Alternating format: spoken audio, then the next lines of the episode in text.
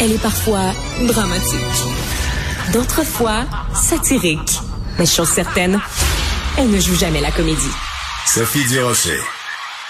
Alors, il y a quelque temps, en fait, au mois de janvier de cette année, je vous avais proposé une entrevue avec le sénateur indépendant Patrick Brazo. On avait parlé de son combat, de cette bataille pour que la consommation d'alcool soit euh, bien identifiée comme étant dangereuse, pour que les dangers liés à la consommation soient clairs pour les consommateurs, de la même façon qu'on le fait par exemple pour les paquets de cigarettes, ben son sa bataille avance puisque euh, maintenant ce projet de loi va être examiné par un comité sénatorial. Donc on s'est dit qu'on allait reparler à Patrick Brazo. Bonjour monsieur Brazo.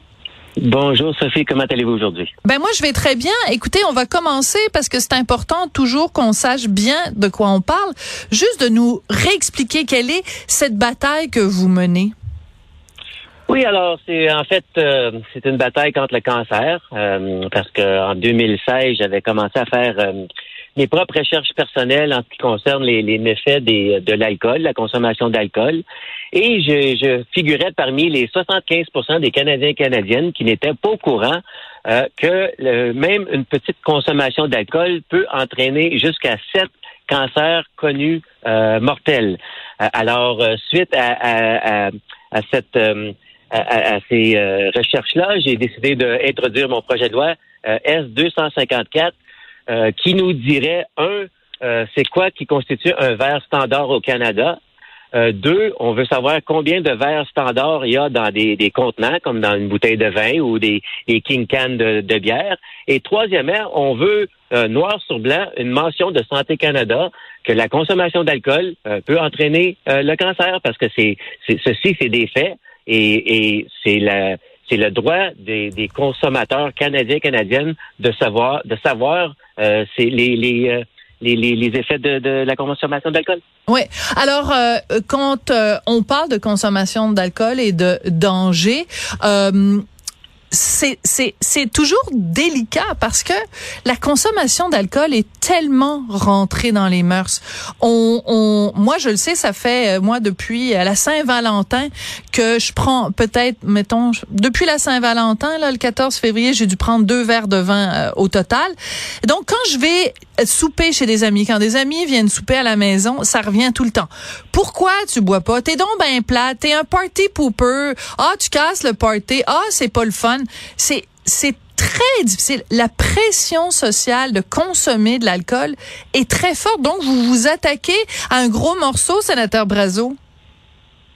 Oui, en, fait, c'est un fait. Euh, même si je dis que c'est un combat contre le cancer, euh, qui est, euh, mais en même temps, l'industrie des alcools ne sont pas contents de ce projet de loi parce qu'ils font, présentement, ils font, ils disent tout euh, tout ce qu'ils peuvent dire pour s'assurer qu'il n'y a jamais, jamais une étiquette qui mentionne le mot cancer sur leurs produits, parce que ça, ça va apporter une réduction euh, de vente et ils ne veulent pas ça, mais euh, ici, on parle de la santé des Canadiens et Canadiennes et le droit des consommateurs canadiens et canadiennes de savoir que la petite, même une minime consommation d'alcool peut entraîner l'alcool, le, cancer. Donc, mon projet de loi, c'est euh, focuser seulement sur le lien de causalité entre la consommation d'alcool et le cancer et on, ne nous regardons pas tous les, les, aspects euh, sur euh, de, l'alcool sur notre société, euh, mhm. les coûts sur le système de santé, les coûts sur le système juridique,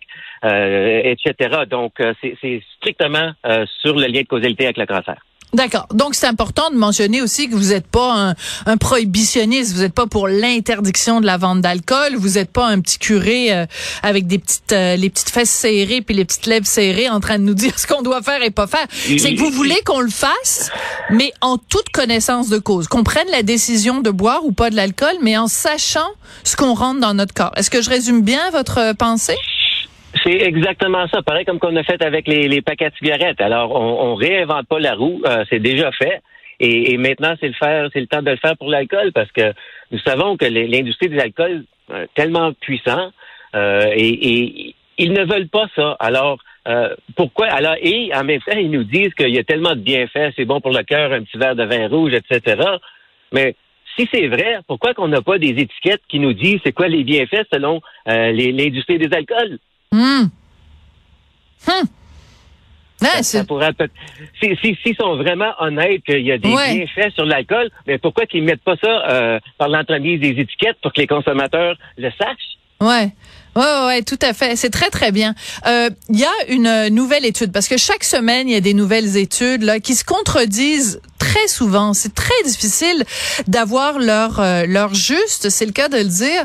Mais euh, la semaine dernière, il y a une étude qui a été publiée dans le journal Na- Nature Medicine qui concluait, et je cite ici un texte de Radio-Canada, qui concluait que l'alcool augmente les risques de contracter 61 maladies, et ce, même si l'alcool est consommé avec modération. Donc, les messages d'éduc-alcool, la modération a bien meilleur goût, même avec modération, votre consommation d'alcool augmente les risques de contracter 61 maladies. Il me semble que ce genre d'affaires-là, sénateur Brazos, c'est des informations coup de poing. Ça devrait être à la une de nos journaux, ces informations-là. Mais malheureusement, ça ne l'est pas parce que, comme vous avez mentionné plus tôt, l'alcool, c'est tellement enraciné dans, dans, dans notre culture, dans notre société.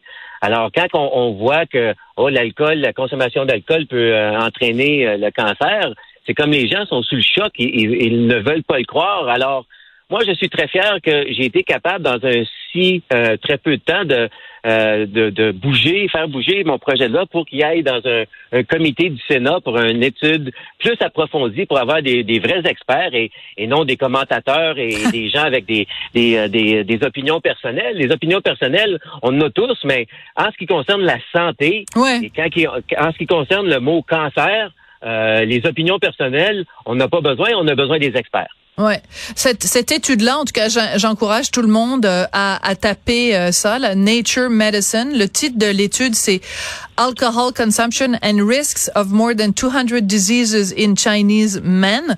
Donc, euh, la, la con- consommation d'alcool et le risque qui a été testé sur euh, 10 200 maladies différentes chez les hommes chinois, mais on peut quand même faire une, une extrapolation pour euh, l'ensemble de- de- des gens.